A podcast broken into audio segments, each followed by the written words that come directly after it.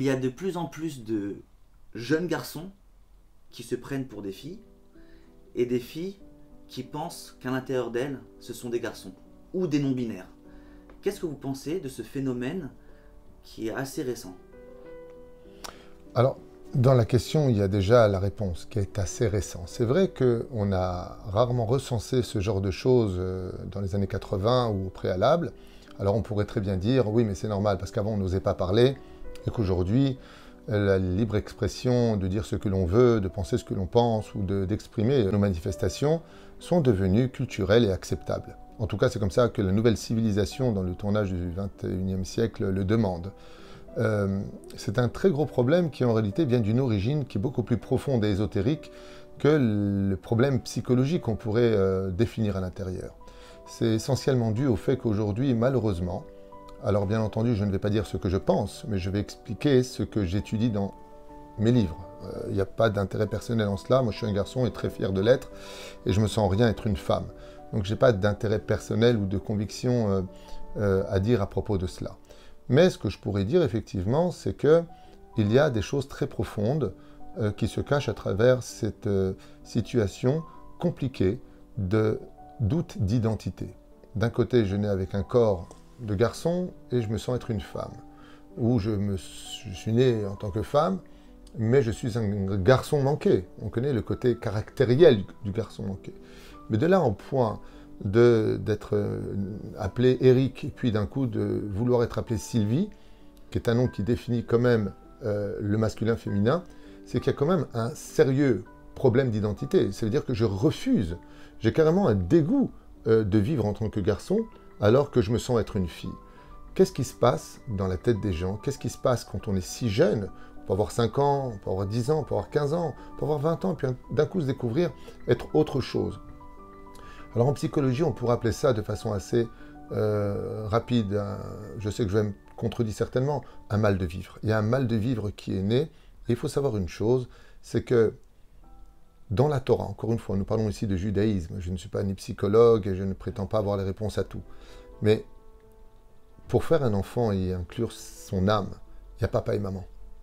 Et quand papa et maman eux-mêmes sont dans une espèce de pollution de l'esprit, à travers tous les réseaux sociaux, à travers toute cette euh, immoralité qu'on entend du matin au soir, cet illogisme de la vie, il faut savoir que dans la semence de l'homme et dans l'ovule de la femme s'imprègne aussi qu'on appelle Ben Temura dans le Talmud, c'est-à-dire que, je vous donne un tout petit exemple pour bien comprendre les choses, il suffit qu'un homme aille avec sa femme dans son intimité en pensant à la voisine pour que cet enfant soit issu de trois personnes, papa, maman et l'esprit qui va accompagner ma semence et qui va créer ce qu'on appelle une brèche dans les domaines ésotériques du judaïsme.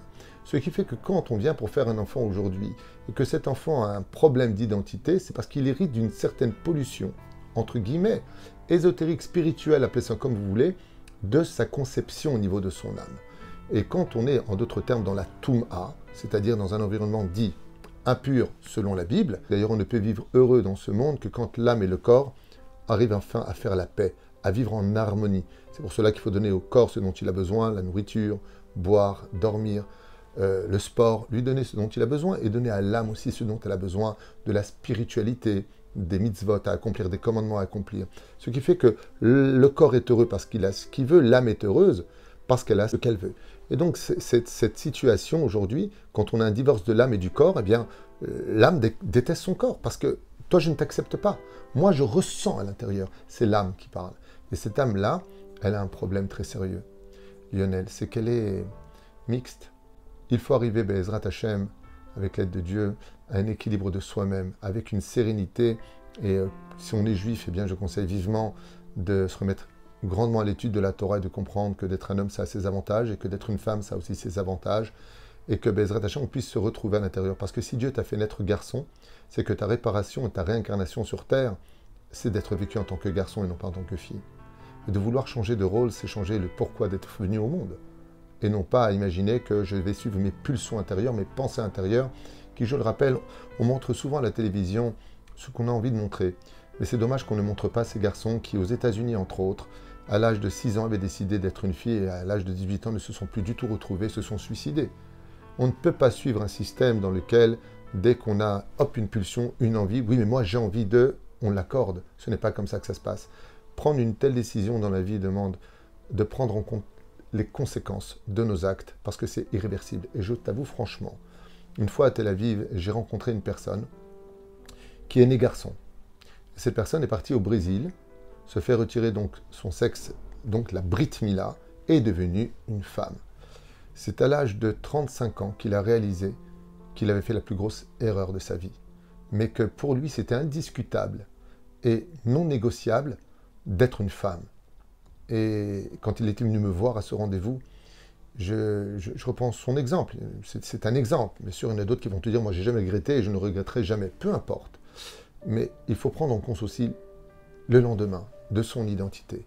Parce que moi, je sais que si j'étais une femme et que la femme qui est en face de moi, c'était un garçon, peut-être qu'il a changé avec sa poitrine ou avec son, son physique qui est habillé comme une femme, mais ses yeux, ça reste les yeux d'un homme. On est dans le monde du confus aujourd'hui, et pour mettre un terme à tout cela, aujourd'hui, il n'y a plus de problème d'être dénudé, il n'y a plus de problème de dire ce que l'on pense. Les émissions qui marchent le plus sont celles de la vulgarité, du, de la dénonciation, euh, de l'humiliation. Alors là, on fait du buzz, on est très content, et on amène un, nuage noir, je dirais complètement euh, obscur, sur euh, la pensée objective, la pensée positive, la pensée humaine.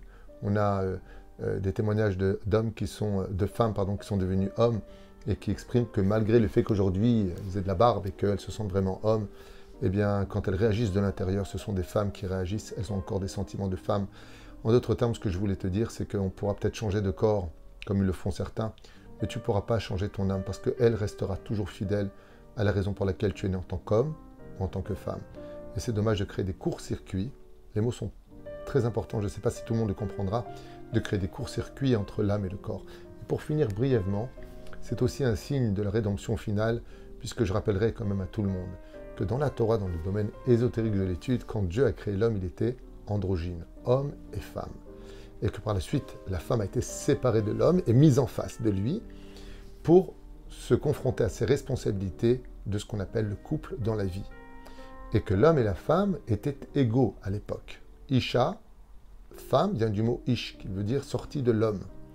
Et quand on arrivera à la fin des temps, eh bien, nos prophètes l'ont déjà dit il y a 3000 ans de cela, la femme redeviendra l'égale de l'homme et on se rapprochera d'un côté. Donc ça ne justifie pas, bien sûr, de cette idéologie de homme-femme, femme-homme, comme Akadosh Baruch lui-même l'avait créé, dans l'originalité de l'originalité spirituelle de la création du premier homme de l'histoire.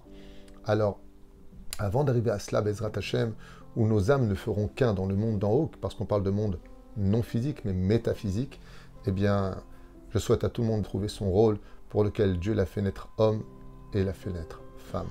Et ne pas faire des courts-circuits, ce n'est pas conseillé, et cela vient des mondes des forces du mal plus que des forces du bien.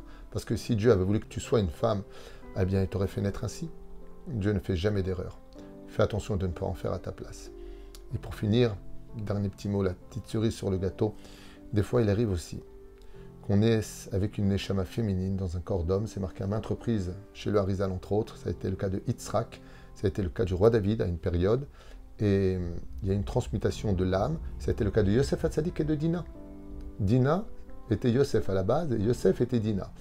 Et le Zohar nous dit que les âmes se sont remplacées. Ce qui fait que Yosef, en tant que garçon, est né avec une âme féminine, tandis que Dina, qui sortait le soir comme un homme, avait une âme masculine.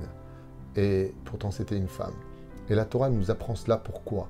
Quel intérêt j'ai à le savoir? Eh bien, même quand on ressent qu'à l'intérieur, on est une femme ou qu'on est un homme, on reste ce que l'on est parce que c'est en tant que tel qu'on doit s'accomplir. Si on veut avoir Dieu dans sa vie en face de soi ou avec soi pour toujours, eh bien, pas s'inventer le Dieu qu'on voudrait, qui nous arrange, qui va selon nos pulsions, nos décisions, mais quelle est sa volonté à lui face à la mienne, eh, on resterait chacun à notre place et on chercherait plus à s'accomplir que de trouver des facilités à suivre des pulsions intérieures qui finissent très souvent par des regrets avec l'âge et le temps.